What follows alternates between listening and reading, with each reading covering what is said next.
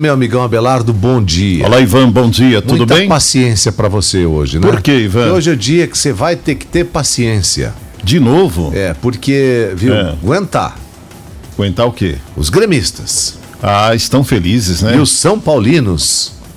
Ambos são embaçados. Ah, pois é, rapaz, ó, na porque Libertadores... você é palmeirense, naturalmente É. você quer, é, é, torce contra o São Paulo. É, assim como você São flamenguista... agora está na cabeça torce. do Brasileirão. Ah, mas a gente sabe que isso é temporário, né? E o seu time ainda está na Libertadores da América. Porque ainda, Grêmio senti assim uma ponta de inveja, né? Ainda, pontinha.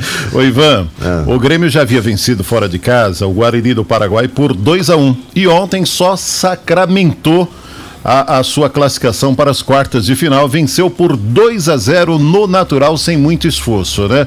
O Guarani não é mais aquele que tirou o Corinthians, né? O Guarani não, não trouxe ameaças assim, mas o Grêmio foi muito bem e fez o placar já no primeiro jogo, né? Bom, as quartas de final já temos definido aqui Santos e Grêmio.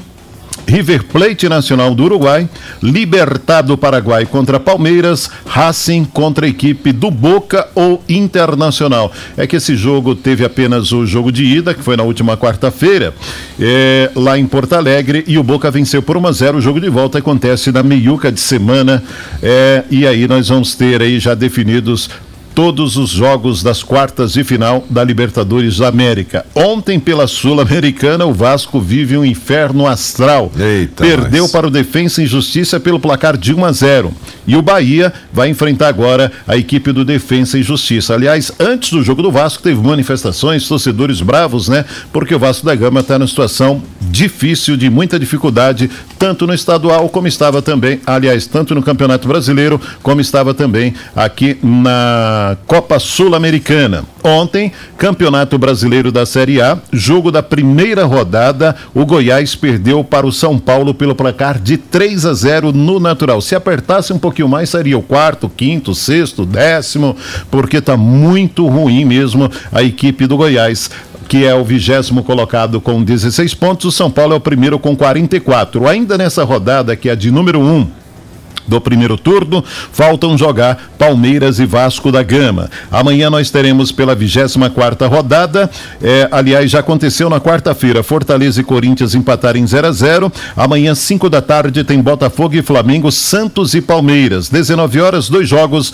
Fluminense e Atlético Paranaense, Bahia e Ceará. 21 horas tem Curitiba e Bragantino. Aí no domingo, 4 da tarde, São Paulo Esporte, Grêmio e Vasco da Gama. Atlético Mineiro contra a equipe do Internacional e Atlético Goianiense contra a equipe do Goiás. Fecha a rodada na segunda-feira. Ontem, pela Série B, 26 rodada, tivemos Operário empatando com a Havaí em 1 a 1 Hoje tem Ponte Preta e Paraná Clube. Amanhã, 4 da tarde, Juventude Chapecoense, 18h30 CSA e América Mineiro, Cruzeiro e Brasil de Pelotas, às 21 horas do sabadão. Série D mata-mata. Amanhã, 4 da tarde, no Olímpico Regional, tem o Futebol Clube Cascavel contra o Novo Horizontino no jogo de ida. O jogo de volta acontece na semana que vem, jogando lá no interior de São Paulo. Chave Ouro de Futsal, Cascavel Futsal decide o futuro do Campeonato Paranaense. Amanhã, 19 horas, no ginásio da Neva, contra a equipe do Marechal Cândido Rondon. Na partida de ida, o que aconteceu semana passada, o Cascavel lá no Ney Braga venceu pelo placar de 6 a 1,